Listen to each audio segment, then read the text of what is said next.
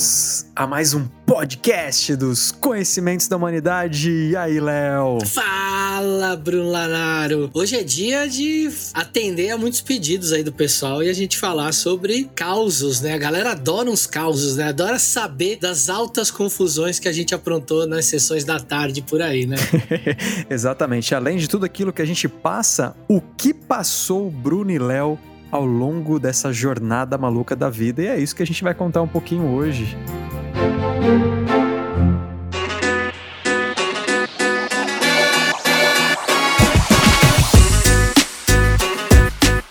Eu fiquei sabendo que existe um tipo de um segmento da magia que estuda anjo. Tem, tem vários, na verdade, né? Dentro de religiões, dentro da magia. Mas tem um que é muito misterioso. Ah, sim. Ponto final? eu achei que você ia complementar alguma coisa. eu achei que você ia continuar falando e que se eu complementasse, eu ia te cortar. E tem até um cara polêmico no meio da história aí, que é Enoch, né? Tem, uma, tem umas coisas malucas aí no meio, né? É, talvez para quem queira entender um pouco mais do que a gente vai falar hoje, precise assistir o nosso vídeo sobre Enoch e as vezes que a gente falou de magia enoquiana no canal, lá daqueles dois caras que trouxeram esse sistema pra gente, que é o Edward Kelly e o John Dee. Muito bom, muito bom. Só que, além disso, nós temos um caos, então, com essa ideia toda da magia enoquiana. A magia que invoca anjos. É mais ou menos isso, Léo? Olha, essa é a ideia. Na verdade, esses dois o John Dee, ele era o astrólogo da corte da Inglaterra, né? Da Elizabeth I, da Rainha Maria. E ele era um cara que andava pelas cortes europeias, prestando esses serviços de astrologia, de oraculação através dos astros. Ele era muito requisitado. E em determinado momento ele começou a cansar um pouco disso e conheceu um cara chamado Edward Kelly. Kelly era um grande médium, ou seja, ele era um cara que recebia algumas entidades, nessas entidades foram conversando com os dois. Por uma falta de entendimento do que, que aquelas entidades eram muito bem, esses caras cresceram num ambiente meio católico, cristão, então, as próprias entidades, ou eles mesmos, a gente não sabe exatamente, mas segundo os diários do Di, foram as próprias entidades se apresentaram assim, como anjos. E como o cara que falava a língua dos anjos era Enoque, então, por causa de algumas anotações que a galera achou muito depois da morte deles, batizaram esse sistema de sistema de magia ou de comunicação enoquiano. Ou seja, seria um sistema de linguagem dos anjos, Bruno. Que espetacular. E quando a gente fala de anjo, é o quê? Anjo da guarda? É anjo que não se comunica que não se comunica, não, mas que não tem a tarefa de cuidar da gente. Que tipo de anjo que é esse aí? Ali eles trouxeram anjos e até para caber dentro de uma compreensão deles, esses anjos se apareceram, se apresentaram com hierarquias, então reis, príncipes, dentro dessa hierarquia angelical que eles trouxeram ali naquele momento, e também eles eram divididos numa tabela entre elementos. Então os quatro elementos que a gente conhece ali, né, a terra, a água, o fogo e o ar. E também teria ali alguns que estavam fora desses elementos, que eram, era uma espécie de guias ali para que você chegasse nos menores. Daí nasceu uma tabela super famosa para você conseguir evocar exatamente aquela energia daquele anjo que você quer. Então, assim, anjos que representam forças da natureza de forma praticamente sem uma personalidade, vamos dizer assim, sem um ego humano, então você tem um anjo do fogo, um anjo da água, mas tem um da água que é para uma coisa, outro da água que é para outra coisa. Eles têm meio que funções diferentes dentro dos, dos elementos ali. Tá, mas não chega a ser tipo um elemental, não, né? Tipo, é a representação do fogo, não é isso, né? Tem algumas pessoas que entendem dessa forma. Que entendem que esses anjos podem ser não como os elementais, que teoricamente não tem uma função divina, vai, eles são mais próximos de funções terrenas, mas algumas pessoas entendem que alguns desses anjos podem ser o que alguns magistas da Idade Média, como Paracelso, acreditavam que eram os elementais. Existem algumas teorias de que pode ser uma coisa ou outra. Para quem é enoquiano mesmo raiz, vai falar não, não tem nada a ver são anjos de uma categoria específica que trabalham dentro dessa tabela de elementos porque foi uma forma que nós humanos tivemos de entender como eles funcionam. Mas quando a gente fala de fogo, tá falando ali da esfera mental ou espiritual, dependendo do seu paradigma, então aquele anjo vai atuar dentro dessa esfera. O anjo da água vai trazer algum tipo de emoção, algum tipo de vivência emocional. Então, assim, eles têm uma ligação realmente muito grande com os elementos, mas também com esse lado alquímico de representação simbólica. Muito bom. Antes da gente entrar no caso ainda, eu queria da sua opinião sobre por que que normalmente a gente não se comunica com esses caras. Eu acredito que são dois fatores. O primeiro é a maior, a maior parte das pessoas que desconhece a linguagem. Se você viaja para outro país e quer se comunicar perfeitamente com alguém do outro país, você precisa saber a língua da pessoa. Se você não souber, provavelmente a sua comunicação vai ser muito limitada. Esses sistemas são a mesma coisa. Os sistemas, na verdade, eles são criações nossas para que nós consigamos ou traduzir a linguagem desses seres ou que nós conseguimos acessar os planos onde eles estão para que a gente consiga se comunicar. Então esse é o primeiro fator. E o segundo é que muita gente acredita que esses anjos não são anjos. Eles são outros tipos de entidades ou de energias. E aí, cara, a gente vai entrar numa senda bem bacana, porque, como eu disse, para os enoquianos são anjos mesmo. Para alguns enoquianos que eu conheço, são entidades que se apresentaram como anjos, porque senão John Dee e o Edward Kelly não iam entender o que eles eram. Mas eu já conheci pessoas que praticaram Enochiano muito tempo e uma delas trouxe uma teoria muito interessante. Ele disse que quando o divino criou o universo, ele deixou dentro do universo todas as energias que eram necessárias. E muitas energias que ele usou pré-criação do universo, ele achou que não eram necessárias nesse universo. Então ele deixou, ele deixou elas de fora. Só que essas energias precisam de uma retroalimentação, elas são uma espécie de super egrégora antiga. E aí essas entidades elas tentam romper o tecido da realidade desse universo através desse sistema para conseguir entrar no nosso universo e conseguir de alguma forma se comunicar com a gente e conseguir ter esse tipo de oferenda ou esse tipo de ritual para alimentar a egrégora delas. Caramba, e nós nos beneficiaríamos disso como? Porque aí a, a, ideia é que eles trariam compreensões da criação, de como o universo funciona, porque eles estavam lá quando isso tudo foi criado. Então a ideia é que eles tragam esse tipo de compreensão de como é que as forças da natureza funcionam e como é que o magista pode meio que manipular isso a seu bel prazer ou para conseguir os favores que ele quer. Mas assim, isso é verdade? Todos os enoquianos que praticam magia enoquiana vão ouvir isso, vão falar: ah, o Léo tá viajando. Não sou eu que tô viajando, é uma pessoa que praticou isso por 20 anos, que eu tive aula com essa pessoa, que eu tive contato com essa pessoa, e ela teve algumas experiências bem diferentes com o enoquiano. Essa pessoa, inclusive, Bruno, ela fez um, uma invocação de um anjo enoquiano dentro de um mosteiro famoso aqui de São Paulo. Uh, mosteiro famoso em São Paulo, a gente limita aí a quantidade, hein? Exatamente. E ela tomou um choque de retorno bem grande na hora que ela fez o, o, o, ritual dentro do mosteiro. E aí foi ali que essa pessoa parou de mexer com o Enochiano depois disso. Caramba, e dá pra gente contar esse caso também? Dá pra gente contar esse caso, talvez sem dizer nomes e locais, mas dá pra contar esse caso também. É, vamos fingir que não é o mosteiro de São Bento. eu não conheço essa pessoa, então eu posso falar.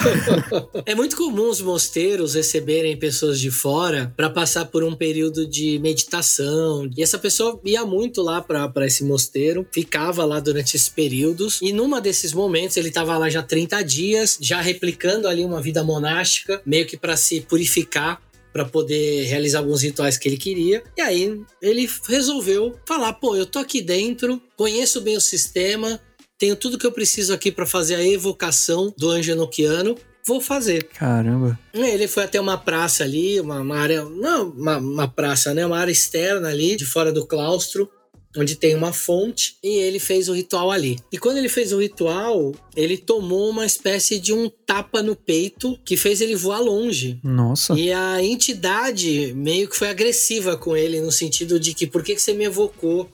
Quem é você para achar que você pode me evocar? E deu uma bronca nele.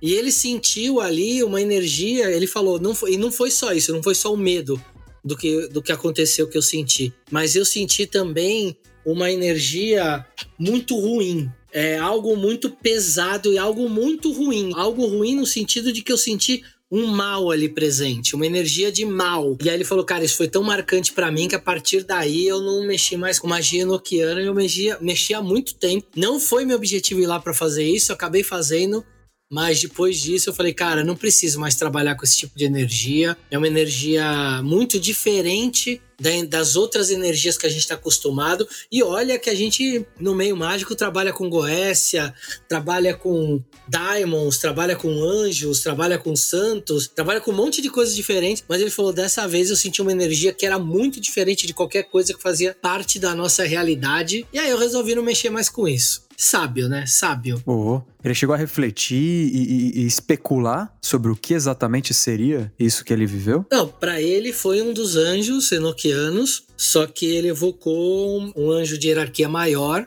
e que se sentiu extremamente ofendido por estar ali sem um propósito do tipo, ah, você me chamou aqui porque você queria testar para ver se dava certo, então toma isso aí para você ver se é bom ficar brincando comigo, achando que é legal testar. Cara, é, porque ele tava num ambiente muito. É, um mosteiro, né? Então imagina o, o, tipo de forma pensamento que não tem em volta de um mosteiro, né? Independente se é cristão, enfim.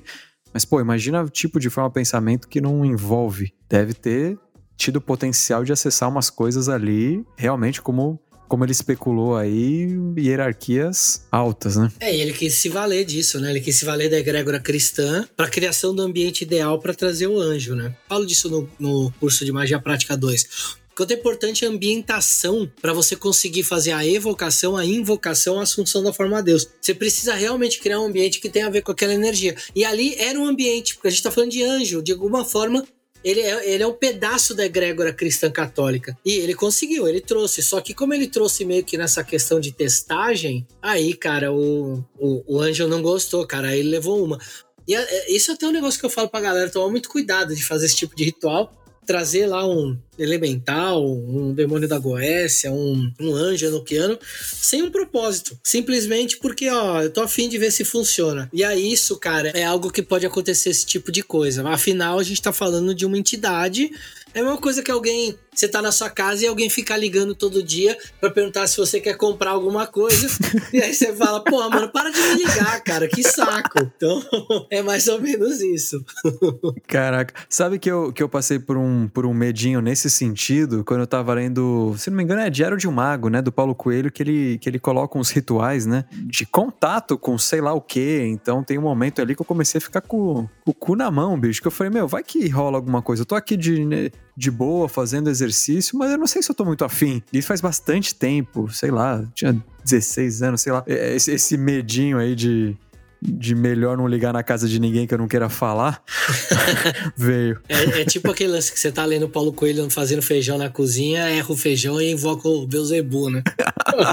Exatamente.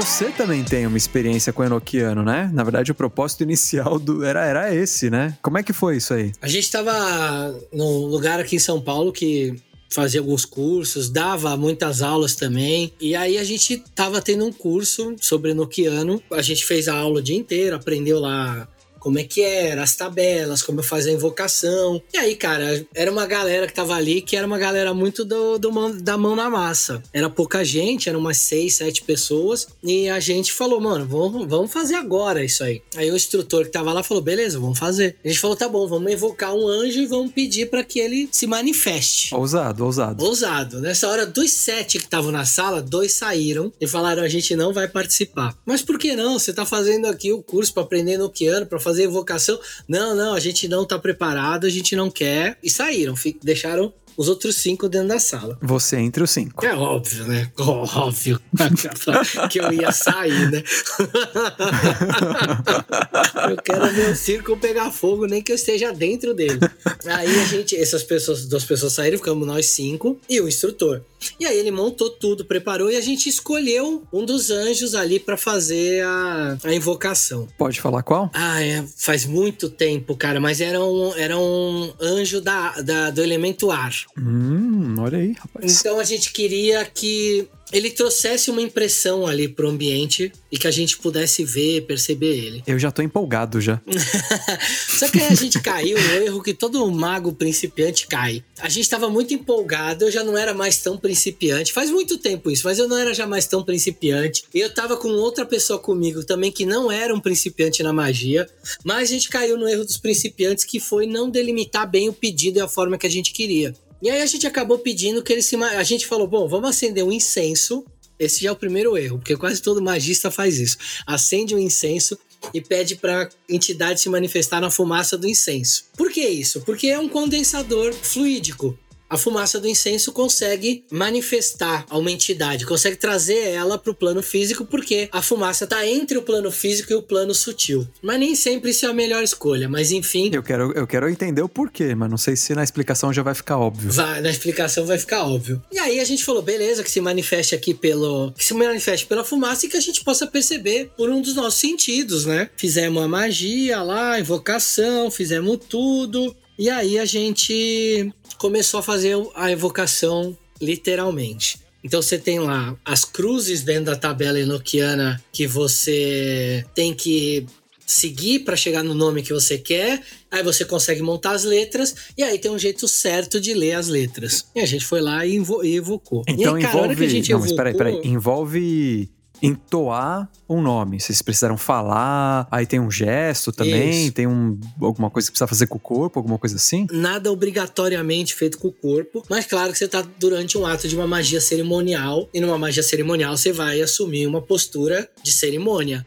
Então, algo sério, de pé. Se você tiver com a sua varinha na mão, melhor ainda, porque você consegue dar o comando. Então, tinha todo ali um paramento para a gente fazer isso. E aí você tem uma sequência de chamamentos que você faz até chegar no nome do anjo enoquiano que você quer trazer. A gente fez tudo isso. Então, o instrutor do curso é quem estava lá fazendo isso. E a gente foi entoar os nomes, fez os chamamentos até chegar no nome do anjo enoquiano. E ele aí, beleza, a gente fez isso. E cara, a gente ficou um tempo ali olhando para aquela fumaça e nada daquela fumaça, tipo, formar nada. Ela ficou ali. Normal. É, tava com, o altarzinho montado lá, que tem um jeito de montar o altar, o altar, tem umas peças específicas lá que você coloca. E a fumaça normal, cara e nada de, de, de eu perceber nada de diferente, olhando, olhando, a gente esperando, nada acontecia. Cara, e aí, tipo, eu, eu já tava começando a meio que perder a paciência e tava meio irritado, tinha um cheiro estranho, eu tava meio irritado, aquele incenso, eu tava com um cheiro estranho e eu falei, mano, não deu certo essa merda. Não, e olha que fumaça de incenso às vezes fica fazendo uns formatos maluco, né? Exatamente, cara, e não, não, não, não tava rolando. Não tava rolando nada, zero. A fumaça tava tipo, normal. De vez em quando dava uma balançadinha ali, mas você percebia que era tipo vento. Nada demais. Aí beleza, acabou. E aí o instrutor falou, pessoal, e ele ficou de costas pro altar, ele queria que a gente visse, não sei o quê. E cara, eu, eu, eu vejo, né? Mas eu não vi nada. Então isso pra mim foi meio broxante. Falei, cara, não apareceu nada, não aconteceu nada, não deu certo. Aí ele voltou, ele falou, anotem as percepções de vocês. A gente anotou.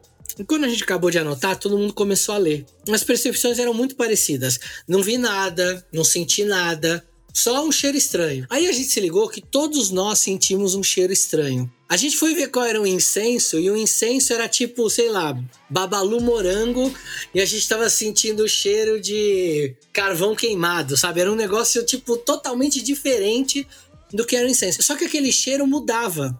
E todo mundo escreveu isso, que o cheiro mudava e que aquele cheiro estava incomodando a gente. E aí, cara, a gente foi reler o sortilégio de evocação. E, cara, no sortilégio tava lá, né? Se manifeste pela fumaça através de um sentido que a gente possa perceber. Porra, qual é o sentido que você percebe mais a fumaça? É o olfato.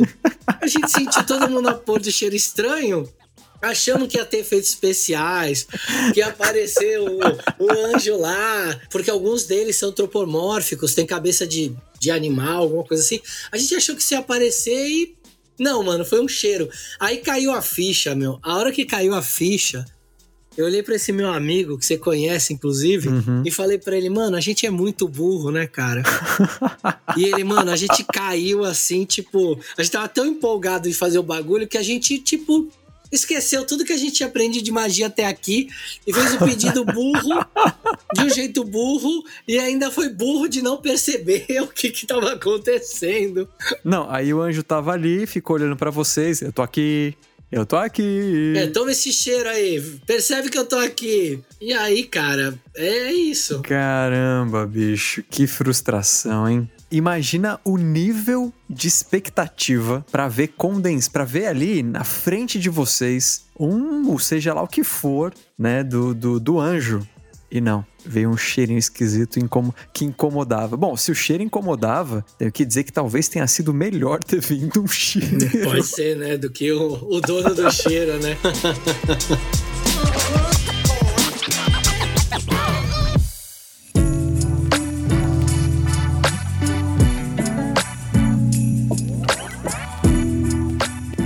Cara, você falando isso me faz lembrar que vocês todos tiveram uma experiência meio parecida e tal, o que acaba entrando em conflito com uma outra visão sobre os anjos enoquianos, né? De que seria um componente da nossa psique. Sim, sim. A gente não tá vendo algo ali, mas sim é uma coisa projeta que a gente tá projetando de dentro para fora. Nesse caso, a gente tá falando de anjos, então teoricamente seriam energias que alguns magos da Golden Dawn vão começar a entender como um aspecto psicológico do ser. E a mesma coisa com. E, e aí eles seriam nossos aspectos positivos, vamos dizer assim. Mas a gente também teria nossos demônios ali, que para esses magos aí da Golden Dawn seriam tipo a nossa sombra é isso, Bruno? É, exatamente. Nossa, nossa sombra é aquele cantinho escuro da nossa psique, do nosso inconsciente que a gente não tá muito afim de acessar, não. E geralmente são eles que fazem da nossa vida um inferno. Porque, no fim das contas, a gente, como a gente não quer ver essas coisas escuras, a gente faz de tudo para mantê-los presos nesse lugar escuro. E aí, os nossos erros, equívocos, nossos padrões, que a gente repete sem perceber, achando que tá abafando e na verdade a gente tá indo pro buraco, são essas sombras mal resolvidas ou não iluminadas. No, iluminado não no sentido budista, iluminado no sentido de luz mesmo, que a gente não reconhece, é o que faz a gente, enfim, meter o pé na jaca muitas vezes, né? Perder a cabeça. E aí, se você tá falando que de um lado nós temos nossos anjos, que seriam partes positivas de alguma maneira, né, do nosso psiquismo, que vão trazer ali uma uma mensagem, um apoio, um, um, suporte, uma segurança, alguma coisa assim. E temos uma outra parte que vai levar a gente para lugares sombrios mesmo, mais angustiantes e tal. Como diferenciar isso, né? E aí, e ainda mais, né? Tem uma outra coisa que é bem legal, que esse lado sombrio, pelo menos na minha experiência, Léo, costuma ser de uma forma ou de outra representado nos rituais, né, de iniciação. Se você é iniciado numa ordem ou mesmo numa religião, em algum momento você se depara com aquele desafio, que seja um susto, que seja o, o salto de fé que você tem que dar, sabe? A confiança que às vezes você fica pensando, puta, mas será, será que vai ter mesmo um suporte? Ou então aquele momento de morte e renascimento. Sempre vai ter um momento mais angustiante, né? O que, que você acha? Ah, com certeza. E mu muitas vezes é, esse tipo de, de fato ele ocorre no meio do ritual de iniciação. É a pessoa que ali no momento da, da, da iniciação, algo que tá ali muitas vezes para isso mesmo, despertam um pontinho seu ali dentro, que justamente ali ele precisa ser eliminado, não serve mais para depois do renascimento, depois do processo iniciático, e aí o negócio vem à tona e nem sempre vem bonito de se ver, não, viu? É, isso é verdade. Às vezes vem de forma bem teatral, o que não deixa de ser impactante e outras vezes uma experiência muito pessoal, né? Individual mesmo. Tem escritos, né? É sabido que uma série de ordens iniciáticas, por exemplo, te coloca numa simulação de morte física mesmo. Te coloca dentro de uma cripta, de um caixão que seja, ou de alguma maneira um lugar onde, onde você vai morrer ali. E isso pode também trazer uma, uma impressão muito forte, né? Você já passou por isso, inclusive, Lão? Já passei algumas vezes. E aí, esse encontro com a morte aí é, é angustiante? Cara, a, todo o processo iniciático, ele. Quando você vai entrar. Ou, ou, quando você vai ser iniciado numa ordem, ou quando você já tá na ordem, mas aí vai. E já tá algum tempo e vai passar por esse processo.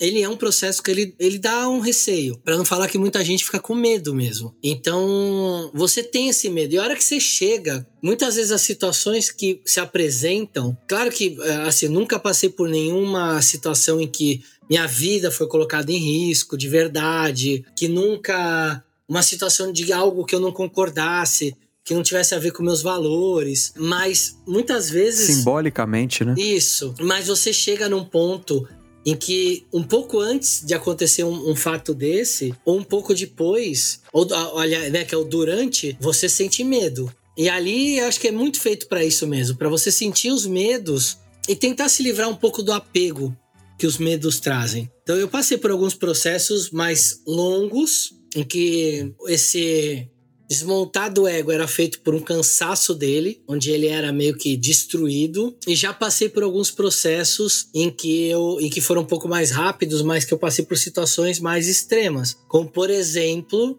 ter passado por uma tipo um processo de ser enterrado vivo, vamos dizer assim. É intenso isso aí, hein? E isso é porque você não vê saída, você tá totalmente na mão das outras pessoas. Então eu passei por vários rituais, principalmente essas ordens, essas questões de irmandade muito forte, em que você passa por processos em que você precisa confiar nos seus irmãos. Se você não confiar, você tá ferrado. De um jeito crítico, né? Quase, de um jeito. Sim, então tem lugares que você vai ficar preso em algum lugar dependendo deles.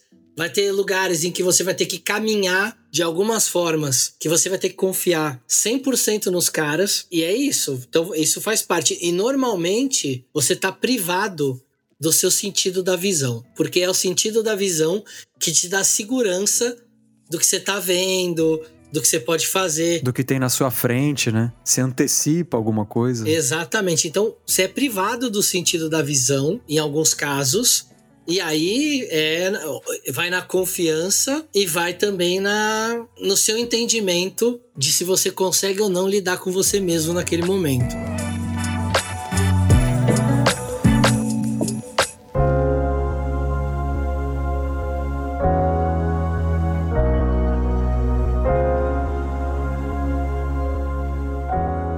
Queria trazer também um relato de uma iniciação específica, mas antes, cara, me veio duas lembranças que não necessariamente, na verdade, não tem nada a ver com iniciação, ordem iniciática, mas eu acho que tem uma proximidade quase que metafórica que eu queria compartilhar contigo. Uma vai até parecer estranho, é da série de televisão The Office. Você já assistiu? Já, bem boa e bem engraçada. Cara, gosto muito. Já assisti muitas e muitas e muitas e muitas vezes. Tem um determinado momento, tem uma personagem que é a Pam, a Pamela. Ela é como se fosse a personagem principal. Então tem ali o Steve Carell, né? Aquele que faz Todo Poderoso com o Jim Carrey, depois ele tem o próprio. Enfim, ele fez um monte de filme bacana, engraçado, a maioria. Ele é o gerente da, desse escritório. E aí nós temos a, a, a Pam, que é o par romântico do Jim então os dois ali fazem um par romântico, o principal é o chefe e tem os outros personagens ali do escritório. E aí um dia eles vão pra praia, sabe, um, um day off na praia, só que do do trabalho. E em determinado momento, o chefe, ele fala assim: "Ó, oh, na verdade, eu trouxe todos vocês aqui porque quem conseguir passar pelos meus desafios vai assumir o cargo de gerência porque eu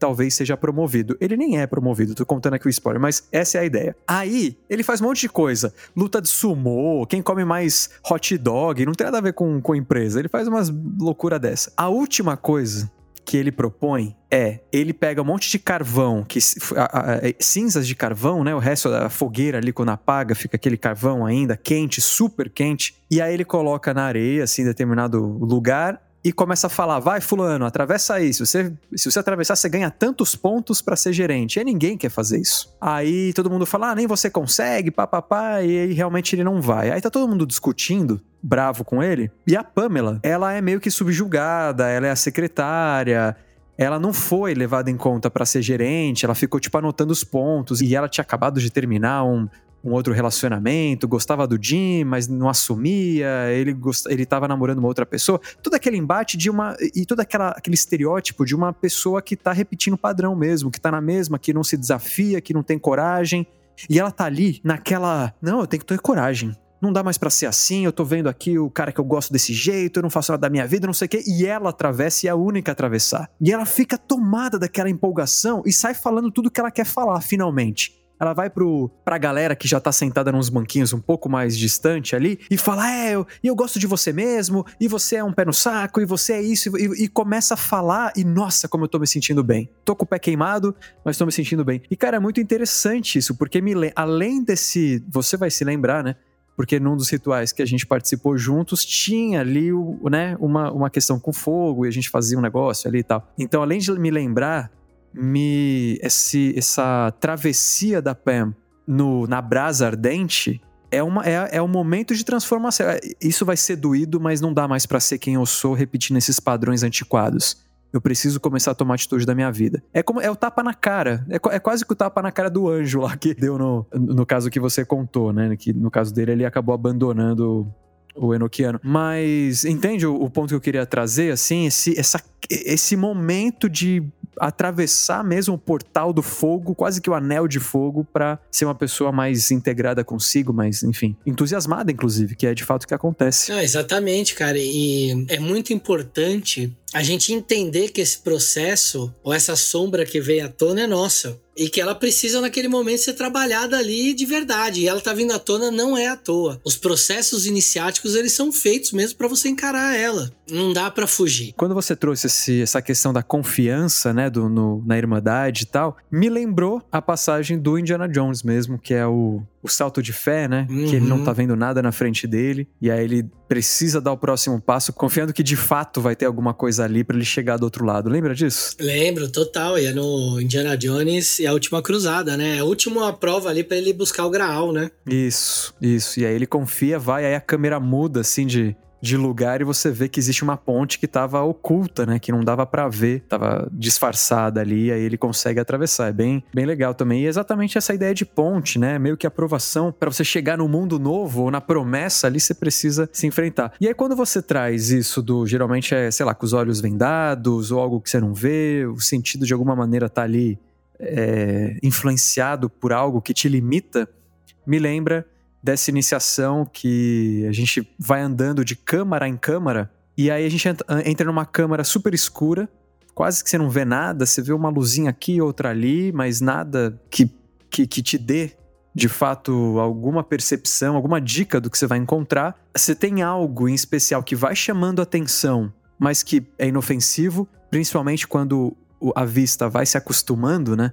Então você tá ali escuro, breu. Aí a vista vai se acostumando por conta das frestas. E aí você vê que tem uma coisa super bonita ali, nossa, que auspicioso. E aí você fica olhando para aquele negócio. E aí você tem ali aquela coisa que tá te chamando a atenção e de repente, de onde você menos espera, surge a figura da sombra. E nesse caso eu tô falando de bem teatral mesmo. Uma, é um ritual que eu participei que é bem dramatizado. Então você tá ali, meu, nossa, good vibes, e de repente vem uma figura que representa a sua sombra. Então, aquela figura até parece que não orna com aquele espaço, porque você tá ali ouvindo uma musiquinha super relaxante, né? Todo mundo muito em silêncio, ah, entra aqui, bate de tal maneira na porta, a porta se abre, você entra numa câmara, faz de novo, fala uma palavra-chave, entra em outra câmara.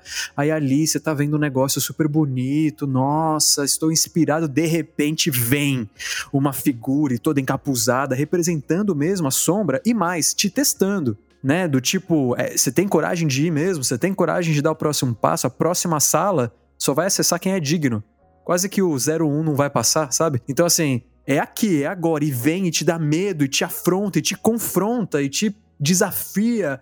E você fica ali, você tá, né, num ritual meio solene, quieto, e de repente vem um cara que tá gritando, que tá e, e, e, e, se comportando de uma forma que, pô, não condiz com tudo aquilo que você passou nos últimos 30, uma hora atrás. E dá aquele negócio, dá aquele cagaço. Tipo, eu sei que é um cara, eu sei que eu tô num, num, num teatro, mas, cara, é, é isso mesmo? Que, que eu vou encontrar do outro lado? Eu vou encontrar a minha essência ou vou encontrar o pior de mim do outro lado? Então é muito, eu acho, é, eu acho muito impactante, sabe? Esse tipo de linguagem assim que se repete de várias formas, como, que a, gente, como a gente tá falando. Hum, cara, e, e tem um lance que eu já vi acontecer muitas vezes em iniciação, é de uma galera surtar. Surtar no sentido de olhar e falar: Isso aqui é um absurdo, e não sei o que. Você repara ali, literalmente, claramente, que aquilo é um é a pessoa. Tá tudo. Tem, sei lá, 40 Nossa. pessoas passando pelo mesmo processo. E só ela tá surtando. Aí você vê, cara, olha, era isso que o processo tava fazendo, trazendo esse seu demônio pra fora. Olha pra ele. Sim.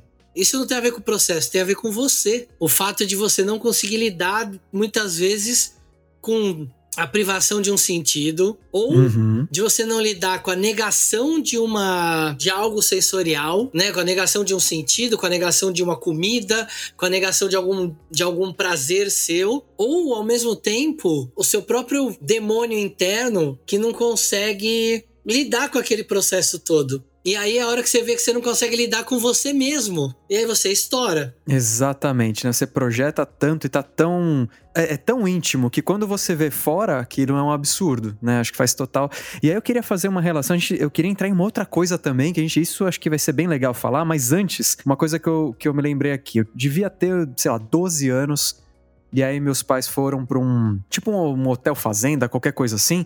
E lá eles tinham várias atividades para as crianças. E uma dessas atividades era aquela coisa de tipo: é, os monitores representam um papel específico e a gente que estava participando tinha um desafio, tinha que encontrar tal coisa, encontrar dicas até chegar no tesouro final, né? Então era de noite, tinha, tinha um lago e, e árvores e tal, e, enfim. E aí eu tava no meu, no meu grupo lá e a gente, ah, tem um aqui na árvore, tem outro não sei onde, enfim. Até o momento que as dicas levavam a gente para um casebre, meio no meio do mato, assim, aí todo mundo em silêncio, entrando. Cara, de repente, voa pela porta um dos monitores. A gente conhecia o cara, o cara era, um, era o mais fanfarrão, uma que mais. Entra e fortão, assim, sabe? Entra com tudo pela janela e com uma bexiga daquelas de, de, de, de, de mágico, de palhaço, que tem também em buffet infantil, sabe? Que você enche faz uma forma. Só que o dele tava inteiro só- e ele usava pra fazer barulho, estourando as- a bexiga, assim. E era tudo escuro, a gente mal via, mal via ele direito, mal, mal via a bexiga e tal. E ele falava gritando. Mesma coisa da sombra, cara. E assim, era a passagem final. Era a última dica que a gente precisava pra encontrar o tesouro lá, aquela coisa toda. E, cara, me lembrou muito, sabe? Essa passagem do, do desafio final. Esse é o último chefão. E olha o que tá acontecendo. Você tá lidando com você, né? Não, nem sei se eles tinham essa profundidade, né? Mas, cara, era, foi muito legal e tão marcante que até hoje eu lembro no detalhe, assim. Porque era uma quest, era uma jornada. Encontra ali, tem dica, não sei o quê, não sei o quê. E aí, já fazendo o link com, com outra coisa, que acho que é importante, Léo, essa questão de ver na sombra que tá sendo representada fora algo seu e que você não não entende, por isso que muitas vezes é o que você falou, galera surta ou pensa 50 vezes antes de dar o próximo passo, se assusta e assim por diante, desiste muitas vezes, né, daquele caminho, sei lá, um monte de coisa pode acontecer. A gente também tem a sombra gritando antes do ritual acontecer, na semana e tal, né? O que, você acha? Não, é, é, é- é isso, cara. E é louco isso, porque a gente tá falando do ritual, do ritual, do ritual. Mas a preparação pra ele costuma ser complicada para algumas pessoas. É, tem alguns causos interessantes disso. Eu conheço pessoas, por exemplo, que na semana da iniciação, a iniciação ia ser num sábado, a pessoa teve uma crise de pedra no rim, de ser Nossa. internada, de sexta-feira passar por uma cirurgia pra conseguir quebrar, remover e de ir no sábado na iniciação. Ah, você tá de sacanagem. Não, de, de receber a alta às 5 horas da manhã e às 7 horas da manhã tá na iniciação. E teve uma outra que teve a mesma Nossa. coisa, mesma coisa, mesma semana, crise renal e foi na iniciação com uma sonda. Ai, meu Deus do céu. Caraca. Esses dois, assim, pra mim, meus heróis de iniciação, porque me falaram: dane-se, ego, problema seu, ego. Vamos lá, eu vou fazer essa iniciação e não quero nem saber. Impressionante, impressionante, porque assim, de fato, quem tá ouvindo a gente talvez nunca tenha passado por uma iniciação, mas quem passou por alguma, ou pelo menos foi chamado para, sabe que na semana o que vem de tentação para eu mesmo já passei, né? E o Léo sabe muito bem disso, acho que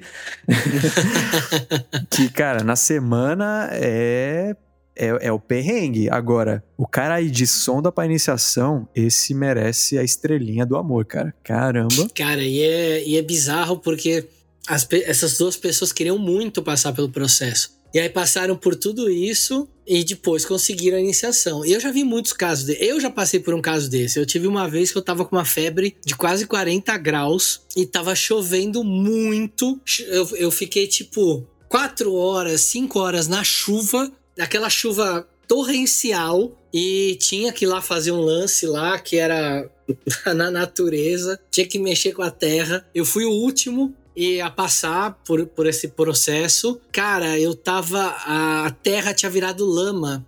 E, a, mano, foi, olha, esse dia. Mas teve que se revirar na lama? É, tinha que mexer lá, achar umas coisas, não sei o quê. Só que tinha cho chovido muito. Sim, sim. E, cara, a terra tinha virado lama, né? É isso que, que, que acho que muda o negócio. Às vezes você atrai para você esse tipo de situação, pré-iniciação, essa sombra, esse demônio interno manifesta ele de uma forma que muitas vezes é uma forma agressiva com você mesmo, tipo uma sabotagem para você não participar do, do processo iniciático. E aí, Sim. chega lá na hora, não tem conversa. Eu raramente vi alguém desistir durante o processo. Eu não lembro agora de cabeça de ter passado por nenhuma iniciação que alguém desistiu durante. Mas antes, eu já vi. Gente que não conseguiu lidar com o que aconteceu antes. Cara, e já teve caso de passar iniciação às vezes no meio do mato, assim, e a pessoa precisa de carona, e aí o carro da carona fura o pneu, aí pega um, um Uber, o Uber não consegue achar o lugar. Cara, eu já, já vi umas coisas. Nossa bizarras, assim, que você fala, não, não é possível. Meu, se você tá aqui hoje é porque era pra você estar tá aqui de qualquer jeito. Não, essa, essas histórias são,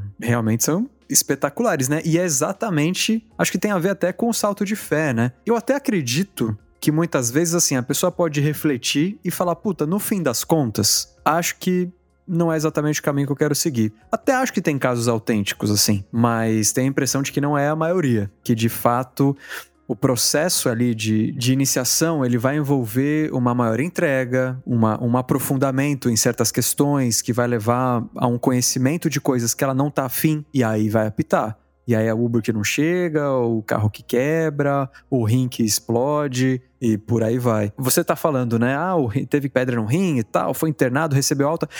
E aí foi. E existem outros casos que assim, ah não, não quero deixar, sei lá, minha esposa sozinha esse final de semana, então eu não vou, né? E às vezes é, nem precisa ser nada muito grandioso pra pessoa simplesmente não ir, né? Tem histórias de pessoas que eu conheço que deixaram de ir, às vezes por uma coisa que, sei lá, para quem passa por uma situação dessa, julgaria boba, julgaria uma situação muito corriqueira, muito simples para ter desistido. Isso até vira, às vezes, muitas vezes, um julgamento dentro de alguns grupos. Né? A galera fala, ih, o fulano desistiu porque por causa de daquilo.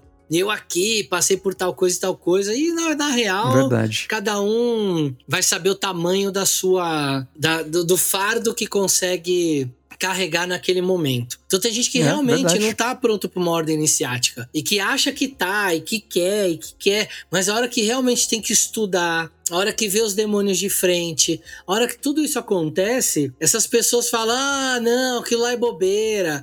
Ah, me exigiram muito de mim. Ah, eu sou preguiçoso. E aí você vê que realmente não. não... Pegar um caso de uma ordem que era os exercícios eram feitos por e-mail e eram os exercícios que você tinha que realmente ter um tempo para fazer, não sei o quê. E muita gente que eu conheço que saiu falou: ah, cara, eu tinha preguiça de fazer os trabalhos e entregar os trabalhos. E cara, é normal, tudo bem, né? Se de repente o lance você tá tendo preguiça, porque ele na hora você não tá afim. E, mas é isso, é a gente entender também, respeitar o, o, tempo de cada um. É verdade. E aí, só uma, só uma ressalva importante, quando você fala os demônios de frente, enfrentar os demônios de frente, não são demônios, demônios, né? São os, pró, os demônios internos de frente, né? Só pra galera que não, não acompanha a gente achar que eles estão falando que invoca demônio e na ordem iniciática vê os demônios de frente e a pessoa não tem coragem e desiste. Até em algumas ordens podem acontecer, mas não é disso que a gente tá falando. Sim, né? sim, total, total. E é, e é, um pouco isso, a gente precisa ter isso em mente, a gente precisa ter, entender também os nossos limites, se a gente realmente está preparado se a gente não tá fazendo aquilo só por curiosidade. A curiosidade, ela é natural nesse processo. A gente tem curiosidade de ver como é um processo iniciático, de ver como funciona isso, tem lá dentro, que segredo é esse. Então ela é natural, só que ela não pode ser o único motivador. O teu motivador tem que ser realmente entrar para aprender, para ter mais conhecimento, ter mais experiência e melhorar como ser humano, porque o processo iniciático em muitos lugares, não em todos, tem uns lugares são bem light, mas em alguns lugares são bem pesados e é justamente isso que já vai te dar uma pista do que, que você precisa trabalhar. E é exatamente esse esse confronto, né? O, o, o ritual iniciático, ele tem essa ideia de te preparar para algo cada vez mais profundo. Quer dizer, não é só um grau que você está avançando, ele vai te cutucar para saber se de fato você tem coragem desse aprofundamento. Então, até ouso dizer aqui, Léo, que esse boicote, muitas vezes, que a gente tá falando, puta, o cara mesmo que starta isso, eventualmente ele pode ter até um caráter, sei lá, espiritual, não pode não? Durante a semana, ser colocado à prova por uma outra esfera, um outro plano de realidade, para ver mesmo se a pessoa tá pronta para encarar certas coisas. Não, e tem super a ver, porque a gente tá falando de demônios internos e tudo, porque a gente tá tentando também psicologizar o que acontece ali, porque acontece mesmo. O seu psicológico, ele é um psicológico, ele afeta o que vai acontecer com você, o que vai acontecer com você no momento da iniciação, essas coisas todas. Mas a gente está falando justamente de um processo de espiritualização, que em ordens que não são tão teístas, teurgistas, tem ali uma egrégora. Então tem um, entendimento de que existe uma, um, um, mundo espiritual coordenando aquelas ações. Agora, se ainda for uma ordem iniciática que tem esse entendimento de realmente essa espiritualidade, é um teste mesmo da espiritualidade de estar tá trazendo para você um reconhecimento se você é responsável o suficiente para poder lidar com aquilo que vai ser te dado. Porque aquilo que vai ser te dado é algo que não é dado para todo mundo. Vem daquela famosa máxima, né? Não jogue pérolas aos porcos. E isso me lembra, falando de Jornada do Herói mais uma vez, isso me lembra o Guardião do Limiar. Quando você aceita finalmente o chamado, você tem que atravessar o limiar que liga o mundo comum com o mundo novo, onde você vai enfrentar ali é, suas provas, encontrar com inimigos, aliados, etc. Então, esse limiar, essa porta que divide um mundo do outro, tem um guardião.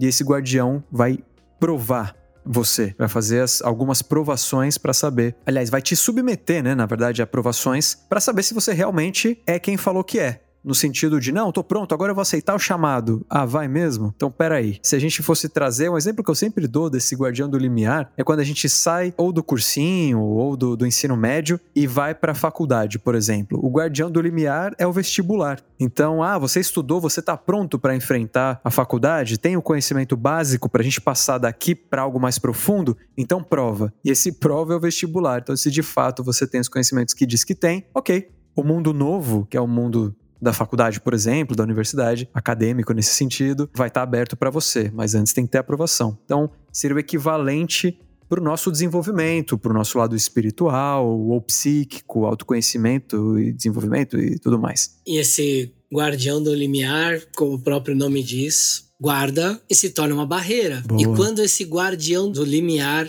é você mesmo. Ah, e quando não é, né? boa, boa.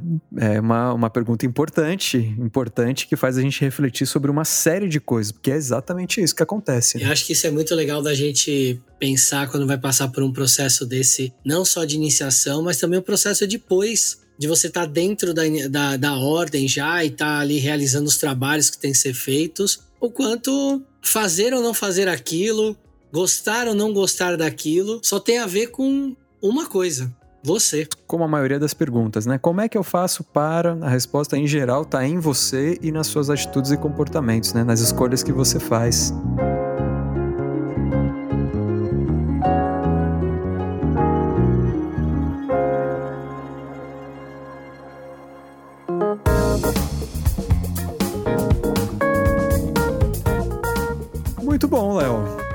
Acho que mais do que só contar causos aqui, a gente teve uma conversa muito bacana e até profunda, né? Gostei. Acho que foi bacana. Espero que o pessoal goste. Também gostei. Acho que deu pra contar alguns causos aí que aconteceram, que eu vi, né, ao longo do, da minha vida. Tem muitos outros, né, que eu vi com relação à pré-iniciação, né? Gente que bateu o carro, gente que. Esses, essas catástrofes que aparecem que acontecem. Mas teve muita coisa boa também de gente que não tinha com quem ir e de repente na última hora apareceu uma, uma carona. Gente que conseguiu, contra tudo e contra todos, chegar lá nesse momento e passar por tudo. Tem as partes boas também, não só as ordalhas. Mas acho que a grande, a grande mensagem é: se você vai lidar com anjos, se você vai lidar com a sua sua sombra. Se, ou se você vai lidar com alguma iniciação, esteja preparado. Ah, muito bom, muito bom. Esteja preparado. Faça escolhas essenciais. Isso, e não vai pedir qualquer coisa de qualquer jeito, porque senão vai vir um cheirinho estranho e o anjo que você queria ver não vai aparecer, não. Bom, Léo, Conta uma coisa aqui para mim pra gente finalizar de vez. Por que que a gente tá fazendo podcasts agora? Como é que quem, quem permitiu que a gente fizesse isso? Se você está ouvindo esse podcast nesse momento, saiba que os padrinhos e madrinhas do conhecimento da humanidade, através das contribuições que eles fazem todo mês, atingiram uma meta e essa meta permitiu com que eu e o Bruno agora pudéssemos produzir os podcasts do canal. Então olha que legal, graças aos padrinhos a gente conseguiu isso. Então se você não é um padrinho ainda, mas gosta do canal, quer apoiar a gente, saiba que você pode fazer isso. Além disso, ir destravando novas metas, como mais vídeos por semana no canal, desprendendo esses conteúdos gratuitos, você ainda ainda recebe recompensas dependendo do seu ninho de apadrinhamento, certo? Exatamente, são recompensas muito maneiras, vale a pena dar uma olhada, é catarse.me barra CDH. CDH, as iniciais de Conhecimentos da Humanidade, catarse.me barra CDH. A gente se vê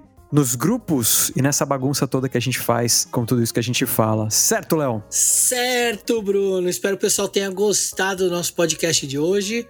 E até um próximo podcast, né? Até o próximo. Beijo no seu coração. Até lá. Esfirras enoquianas.